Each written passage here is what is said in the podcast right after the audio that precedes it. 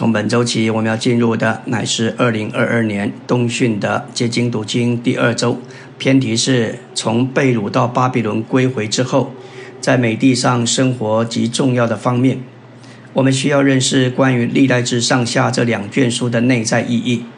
首先说到犹大族从巴比伦归回之后所写的，所以并不是在列王记的时代，我们需要看见已经归回美地。就是包罗万有的基督，并且回到一的立场上。历代志上下的内容可分为五个段落：第一，带上一到九章，也就是描述从亚当到十二支派；第二，带上十到二十九章，论到大卫的事迹；第三，带下一到九章，说到所罗门的建殿；第四，带下三十六章，说到被掳到巴比伦。特别要注意的是，三十六章的末了两节，二十二到二十三节，从被掳之地归回的过程。波斯王古列元年，耶和华为成就他借耶利米口所说的话，就激动波斯王古列的灵，使他通告全国，下诏书说：耶和华天上的神已将地上万国赐给我，又嘱咐我在犹大的耶路撒冷为他建造殿宇。你们中间凡做他指明的，可以上去。愿耶和华他的神与他同在。这与以斯拉开头所记的是一致的。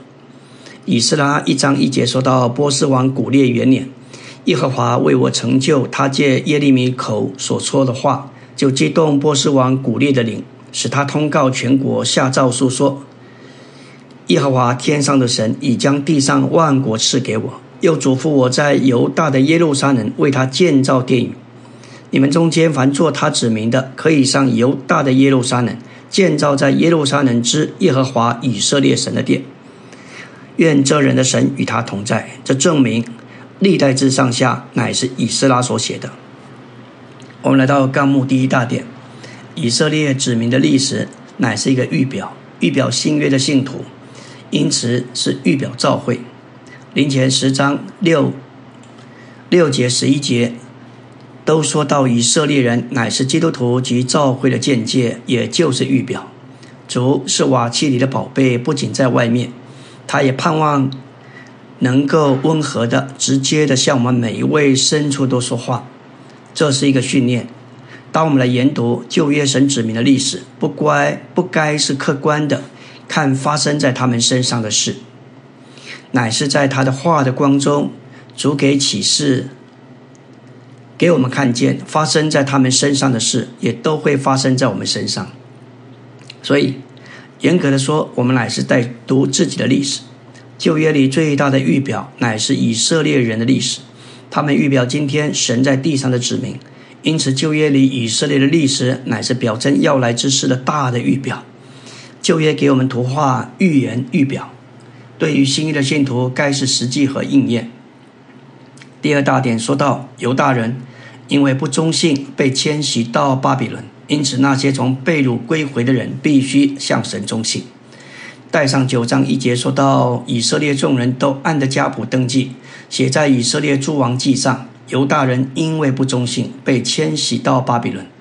得胜基督所要产生的得胜者，最重要的特征就是忠信。他们要向神忠心，无论经历什么环境如何，他们必须忠心到底。我们仰望主赐下怜悯和恩典，使我们能够从现今到我们旅途的末了，能够向主是忠信的。神在完成他经纶，并在引导我们进入他经纶的事上是信实的。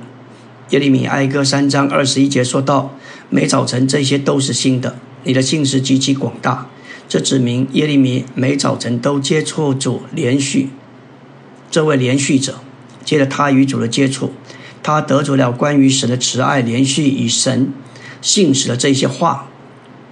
神的连续不致断绝，因为他是信实的。神的信实是指他的话也与他的约有关，因着神与亚伯拉罕立了约，并以雅各、以撒、雅各坚定这约，他就必须信实的遵守这些话。神是信实的，他不能否定自己，不能否定违背他自己所示的。提后二章十三节说到：我们纵然失信，他仍是可信的，因为他不能否定自己。这是指的对他自己的话是信实的。我们若是对他失信，他虽然人是可信的，却不能把我们当作可信的接纳，而使他自己成为不可信的，那就是否定他自己。他的性情，他的所事乃是信实的。我们要看的是他的信实如何做到我们里面。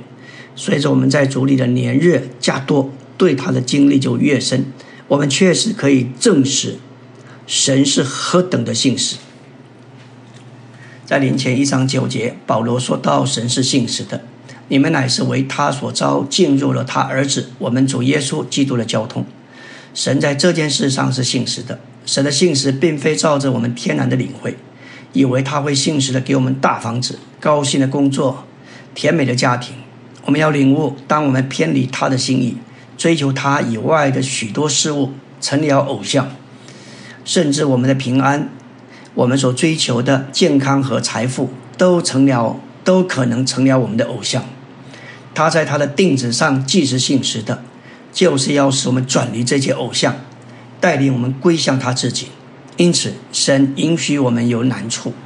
他取去这些东西，为使我们被带进他儿子我们主耶稣基督的交通，允于他这活水的泉源。神的信实就是要对付这些偶像，好使我们允于他，在引导我们进入他的经纶上。神是信实的，神的经纶乃是要我们吃它、喝它、享受它、吸取它、吸入它，好叫神在我们身上得主扩增，完成他的经纶。阿门。今天我们来到第二周周的晨星。昨天我们提到，神在引导他子民进入他的经纶上是信实的。在耶利米那一个年代，以色列人没有隐于神这活水的泉源，反而隐于他们的偶像，所以神借了巴比伦人来对付他们，甚至毁灭了耶路撒冷和圣殿，使他们至终被掳。我们要看见，当我们就像当时的以色列人，任何事物都可能成为我们的偶像。使他对他不忠信，也不贞洁，甚至依靠许多的丈夫。当我们悔改哭泣，神就欢乐。应当回到这个源头，允于他做活水的泉源。这乃是神所要的。除了我们享受基督以外，神对任何事都不感兴趣。当神同着他信实的属性做到我们里面，他就成为我们，我们就在他信实的属性上成为他。零前七章二十五节，保罗说到关于同生的事，我没有主的命令，但我既蒙主怜悯，成为中性的，就提出我的意见。这里使徒关于不嫁娶守同生，他说他没有主的命令，但他在这里提出他的意见。他之所以敢这样做，乃是因为他蒙了主的怜悯，能忠信于主的权益，而且实际的与主是一。他的意见发表出主的愿望，这又是基于新约化成肉体的原则。当我们被信神的信实所构成，就显在作为神奥秘的管家。临前四章一节，保罗说：“这样人应当把我们看作基督的执事和神奥秘的管家。所求于管家的，就是要他显为中心。”这里的管家与提前一章四节。以佛所一章十节的经纶是同一个字根，意思就是分配的管家、家庭的管理人，要将家中的供、家中的一切丰富供应分配给家人。使徒受主选派做了这样的管家，为了将神的奥秘基督，以基督的奥秘是召会分配出去给圣徒。这分配的侍奉就是管家的职分，也是使徒的指示。我们因着被信实的神所构成。向神就必定是中性的，我们的所事、我们的构成不容我们不中性。在神的性情里，他不能否定他的所事，他必须信实。现在他正将他的信实构成在我们里面，使我们成为中性的。无论面临什么困难，面对什么挑战，要我们不忠心是不可能的，因为我们无法违背我们的所事。感谢主。信实乃是神的属性，我们都要被他的信实所构成。来到纲目第三大点，所有那些从被掳到巴比伦归回的人都受到嘱咐，要认识、顺从并敬拜耶和华。带上十六章，从八节到十二节，就说到神的话，要认识、称谢、顺从、敬拜耶和华。八节开始说到，你们要称谢耶和华，呼求他的名，在万民中传扬他的作为，要向他唱诗歌颂。谈论他一切奇妙的作为，要因他的圣名夸耀。寻求耶和华的人心中应当喜乐，要寻求耶和华与他的能力，时常寻求他的面。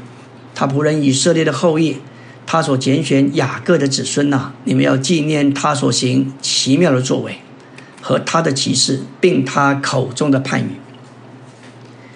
我们要说到神乃是普通的名字。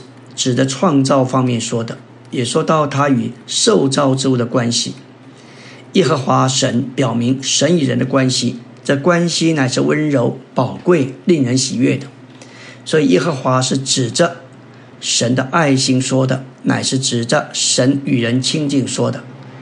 神作为以罗星，乃是创造的关系，但耶和华乃是与人亲近的关系。耶和华神不只是有能力，也是和人亲近的。他与我们相亲，为的是要供应分赐给我们。创世纪一章没有提到耶和华，提到神，因为说到关乎创造的事情。这里虽然也提到人，也是关乎创造能力方面。而二章说到神和人亲密的关系，所以说耶和华神。这证明二章里的耶和华就是一章里的神。耶和华神不只是有能力，也是和人亲近的。耶和华这个名字的意思，我是那我是。出埃及三章十四节，神对摩西说：“我是那我是，我将是我将是的，或是我将成为我将成为的。我是这神圣的名称，乃是指神是自有拥有的一位。”他不依靠自己以外的任何事物，作为我是，他是包罗万有的一位，乃是一切正面事物的实际，也是蒙他呼召并差遣者所需要的一切。唯有他是存在的一位，是伟大的事。动词是只就适用于神，不适用于我们。神是宇宙的事，是真正存在的。只有神是，我是，唯有他是存在的。就的存在和应验来说，耶和华是神的名，因为耶和华永远长存，而且他是动词是的实际，凡他所说的必要成就。我是指明基督是包罗万有，我们需要什么，它就是什么。这就像一张已经签了名的空白支票，作为我是，他就是你我所需要的一切。我们需要医治，他就是医治；生命，他就是生命。需要亮光，需要能力，他就是这一切。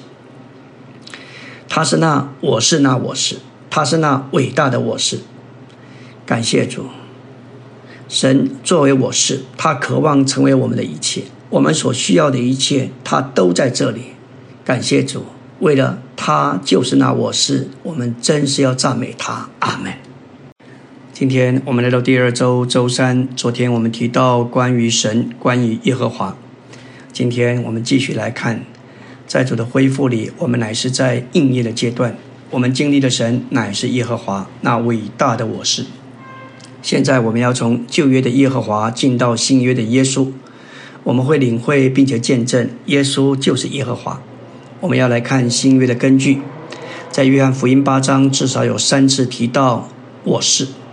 约翰八章二十四节说到：“你们若不信我是，必要死在你们的罪中。”我是乃是耶和华这名字的意义。耶和华乃是神的名字，意思就是那喜事、今世、以后永世的，就是那自由拥有的，用于神与人的关系。因此，这个名指明主是那与人有关系之永存的神。人若不信他就是这位神，必要死在罪中。约翰福音八章二十八节，耶稣对他们说：“你们举起人子以后，必知道我是。”主这位人子要在蛇的形状里被举起来，替蛇所毒害的人担当神的审判。主这位被举起来的人子，能将蛇所毒害的人从罪蛇的毒性里，能够拯救出来。八章五十八节，耶稣说：“还没有亚伯拉罕，我就是。”主这位伟大的我是，乃是永远长存的神。因此，他在亚伯拉罕之先，也比亚伯拉罕还大。旧的供应和应许来说，伊勒沙代乃是神的名；旧的存在和应许成就、成就应许来说，耶和华是他的名。作为耶和华神是永存的神和成就应许的神。亚伯拉罕、以撒和雅各在他们的经历中，神是全主者，而不是耶和华。对他们而言，他是应许的神，但不是成就应许的神。在出埃及六章，当摩当神对摩西说话的时候，他乃是作为耶和华成就应许的神。在这里，神没有给摩西关于美地的应许，反之，他乃是来成就他从前给亚伯拉罕、以撒、雅各的应许。当神在创世纪十五章以亚伯拉罕立约时，指出他要要过四百年，美帝的应许才得以成就。这四百年结束于摩西八十岁的时候，这指明应许亚伯拉罕的要向摩西和以色列人应验。神要作为成就应许的神，他必须是永存的神。因此，动词是只适用于他，不适用我们。这个动词是耶和华这名字构成的基本要素。在这宇宙中，唯独他是自由拥有者。作为应许者，他是伊六沙代；但作为成就应许者，他就是耶和华。我是。大约四千年前，神给亚伯拉罕关于美地的应许，因着神是今世以后永世，他不能不成就他的应许。凡他所说的都要成就，耶和华必成就他的话。今天在主的恢复里，我们乃是在应验的阶段。应验的阶段包括旧约和新约中所有应许的应验。对青年人，他们前面的路还很漫长，并且有许多的试炼和试验等着他们。要受提醒，我们所侍奉的神不仅是伊勒沙代，更是耶和华。因着我们生命都是有限的，但耶和华是永远长存的。并且他是动词是的实际，凡他所说的必要成就。来到纲目第四大殿，当以色列人归回美地，表征基督徒从分裂回到召回的立场，就是一的立场。生命记十二章五节说道：“但耶和华你们的神，从你们各支派中所选择出来立他为利他米的地方，就是他的居所。”那是你们当寻求的，你们要往那里去。以色列人不可在他们所选择的地方敬拜神，享受他们所献给神的供物。他们要到神所选择利他米的地方，就是他的居所和他的祭坛那里敬拜神，将他们的十分之一、十分取一之物、供物和祭物带到那里给神。要履行这些要求，就需要有独一的敬拜中心，就像后来的耶路撒冷。为保守神子民百姓中的义，避免因着人的偏好而造成分裂。新约中关于敬拜神这事的启示，至少有四方面与本章，就是《生命记》十二章启示是相符符合的。首先，神的子民总该是义，在他们中间不该有分裂。第二，神的子民应该聚集到独一的名里，这个名就是主耶稣基督的名，他的实际就是那里。用任何别的名称，或是宗派分裂的，这些都是属灵的淫乱。第三，在新约里，神的住处、神的居所，乃是特别设在我们的灵里，这也就是在我们调和的灵里，在我们蒙重生、有神圣的灵所内住之人的灵里。我们在敬拜神的聚会里，必须操练我们的灵，并在我们的灵里做一切事。第四，我们敬拜神时，必须。真实的运用祭坛所表征之基督的十字架，拒绝肉体，几何天然的生命，单单凭着基督来敬拜神。因此，神指明敬拜神的聚会，该在主耶稣基督的名里，并且在做神居所之调和的灵里，在十字架所在之处，并且享受基督作为十分取一之物、供物和祭物的实际。这是神指明的意，这是敬拜神正确的立场。我们要说到教会地方的立场，基本上就是那实行于众地方教会中之基督身体独一的义。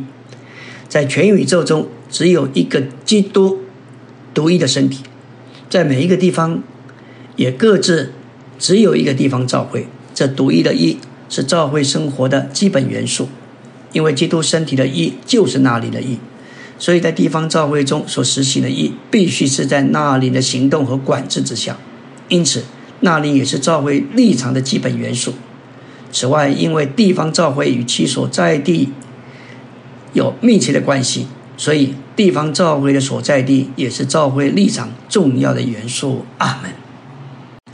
今天我们要进入第二周周四的晨星。昨天我们提到召会地方的立场，基本上就是那实行于众地方召会中之基督身体独一的一。因此。一个地方教会建立在其上的教会立场，必须是由一所构成并维系的。这个一乃是由纳灵所执行，并且由教会所在地保守。我们必须领悟，任何地方教会都是一个非常实际的基督徒的聚集。没有一个地方教会是完美的。这就像哥林多教会，其实是一个非常典型的教会。但是，当我们读哥林多前书，就会发觉他们有许多的难处。这也给使徒保罗借此将这位基督的丰富至少有二十项启示出来，作为他们的享受，作为他们的份。我们该专注于他，不该专注于他以外的人事物。我们该对准他，以他为神所指定我们唯一的中心，使。信徒中间一切的难处得以解决。我们要说到构成教会立场的三个元素。第一个元素乃是基督宇宙身体独一的一，这个一称为那灵的一，也就是在约翰十七章主所祷告的意，是经过过程之三一神与他所有在基督里的信徒调和的意。另外，这分成三方面。分为生命的一，也就是在父的名里借着神永远的生命，这乃是叫我们脱离分裂。另外，圣别的一乃是在三一神里借着神的圣言，为叫我们脱离世界。还有荣耀的一乃是在神圣的荣耀里，为了彰显三一神，这叫我们脱离己。这个一成了教会立场的基本元素。教会立场的第二个元素是地方教会在其中建立并存在的地方独一立场。新约向我们呈明一幅清楚的图画：所有的地方教会作为宇宙教会、基督宇宙身体的彰显，分别于各个城市。因此，我们看见在耶路撒冷的教会、在安提阿的教会、在坚格里的教会。在哥林多的教会，以及分别在亚细亚七个城市里的七个教会，每个城市作为教会在其中所存在的界限，乃是那个教会的地方立场。这样独一的地方立场保守教会，不至于因为许多不同事物而不同的立场带进分裂。就像分门别类的宗派，就像敬信会、长老会、路德会、卫理公会和圣公会一样。教会立场的第三个元素乃是合一之灵的实际，也就是那灵的实际。那灵乃是三圣三一活的实际，在地方教会的地方独一的立场上彰显宇宙、基督宇宙身体独一的一。简单的说，教会立场的第三个元素就是那灵的实际。那灵乃是神圣三一活的实际，凭着这个灵，基督身体的一成为又活又真的。也借着这个灵地方的立场得以运用在生命里，凭着这灵召会真正的立场得以与三一神连结。我们来到第五大点，归回美地的以色列人受嘱咐要纪念神与亚伯兰所立的约。创世纪十五章启示，为了要完成神的定旨，后裔和地这两者是必须的。后裔是由基督作为头，以他所有的信徒做身体所组成。而地乃是基督作为包罗万有赐生命的灵，信徒在其内生活。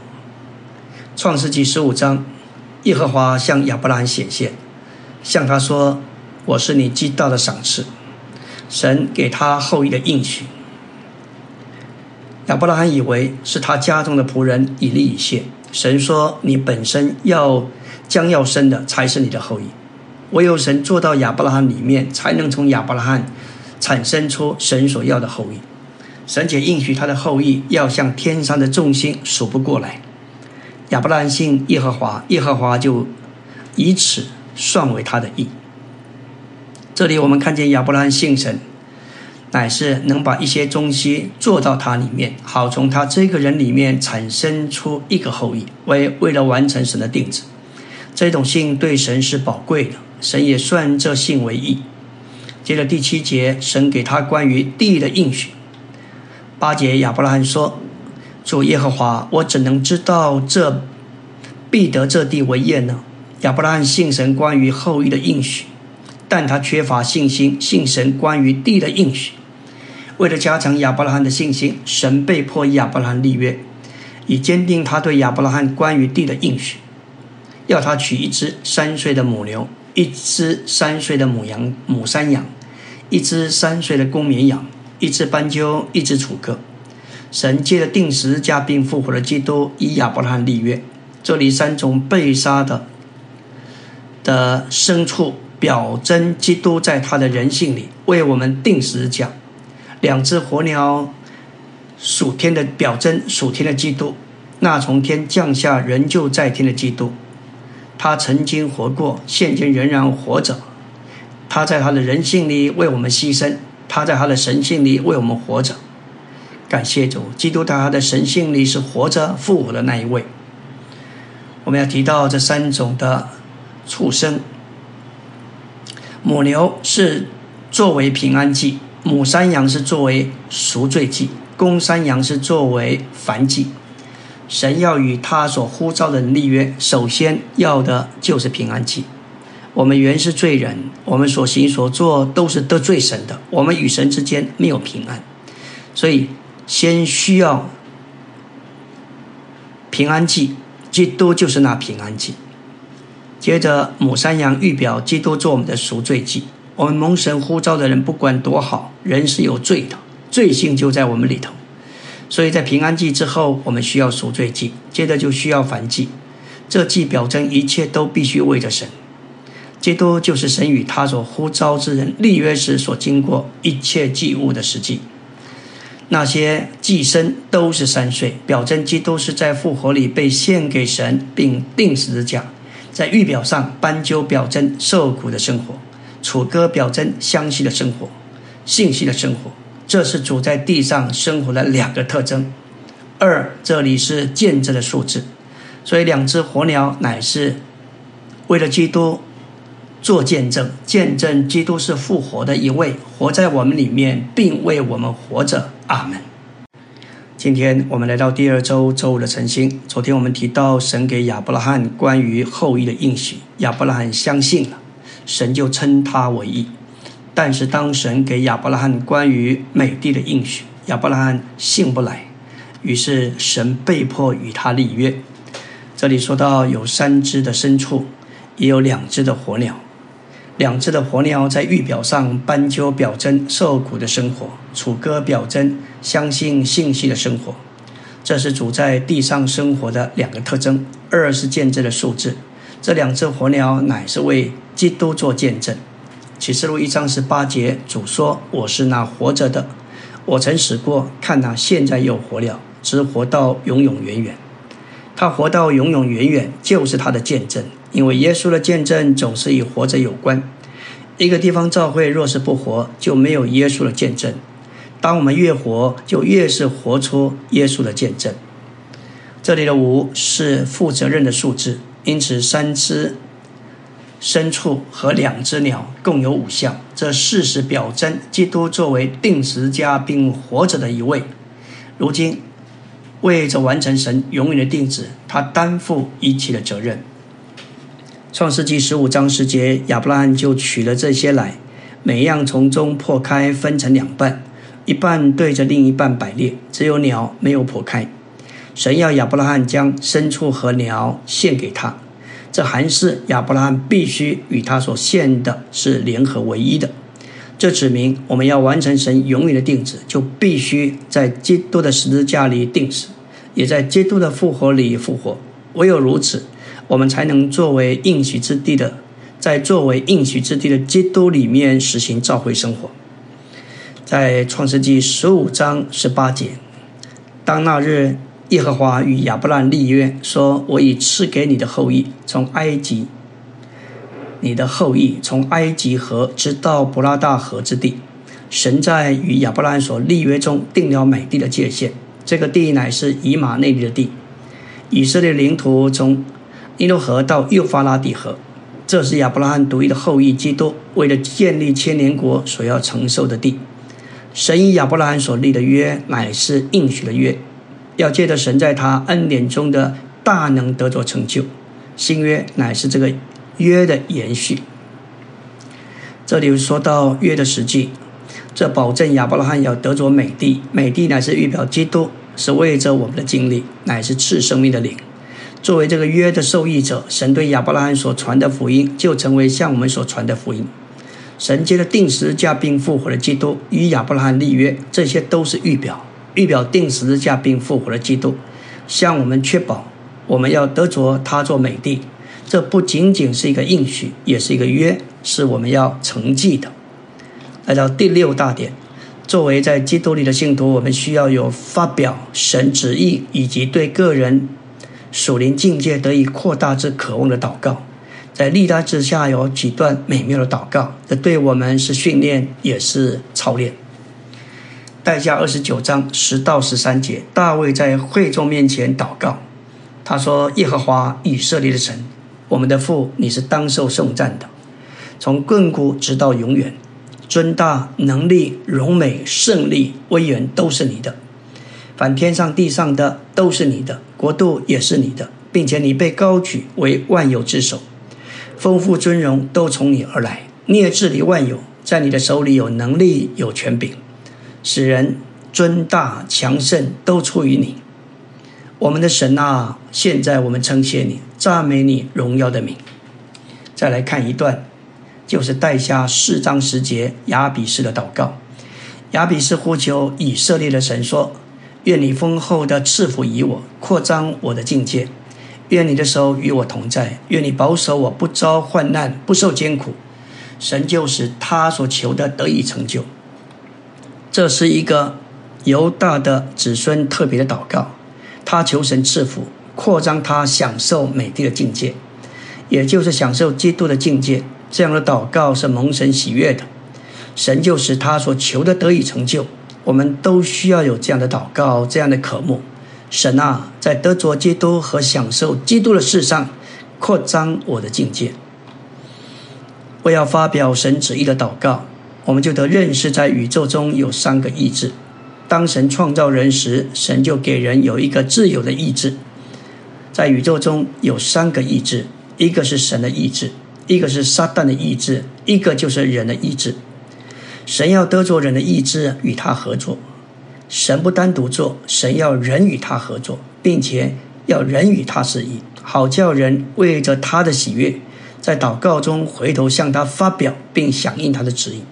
所以，神的旨意要得以成就，就需要在就需要他在地上的信徒祷告，这就是召会在地上的责任。神需要有一个意志是与他同心、和他表同情的。当神旨意成为信徒的祷告。神就会照着信徒的祷告来答应，这就是神所渴望的。这里我们要来看祷告真实的意义，这包括四个步骤：第一，神按着他的旨意起意要做一件事。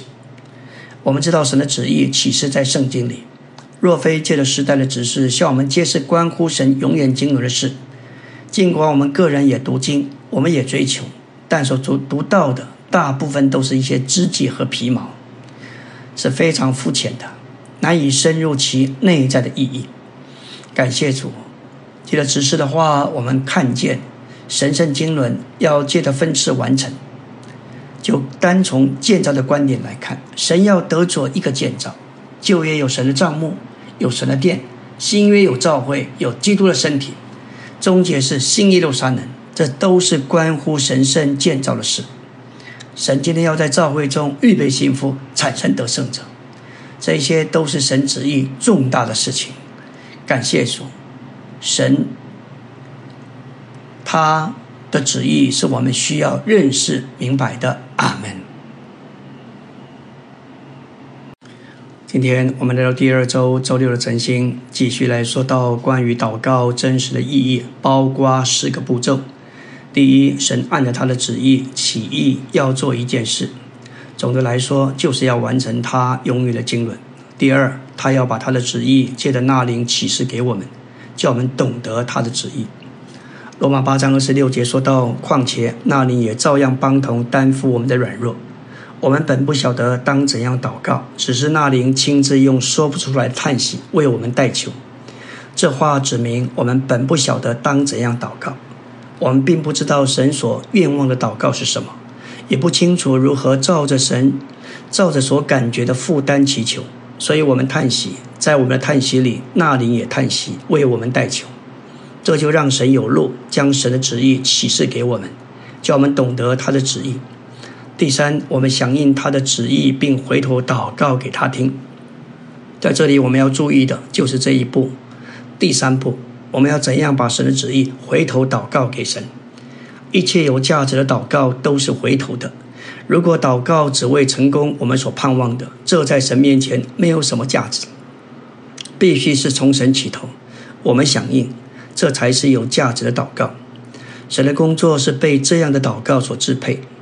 多少事神愿意做，但因神的子民不祷告的缘故，他宁可不做。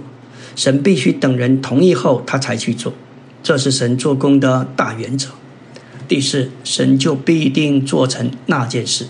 借此，我们看见没有一个工作比祷告更紧要，因为祷告就是说出神的旨意。祷告能成功神的旨意，一切出于己意的祷告都是无用的。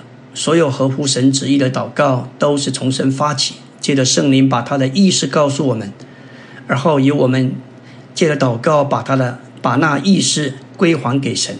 所有合乎神心意的祷告都是以神的旨意为起头，人不过是传递，人不过是一个凭借，是配合来响应的。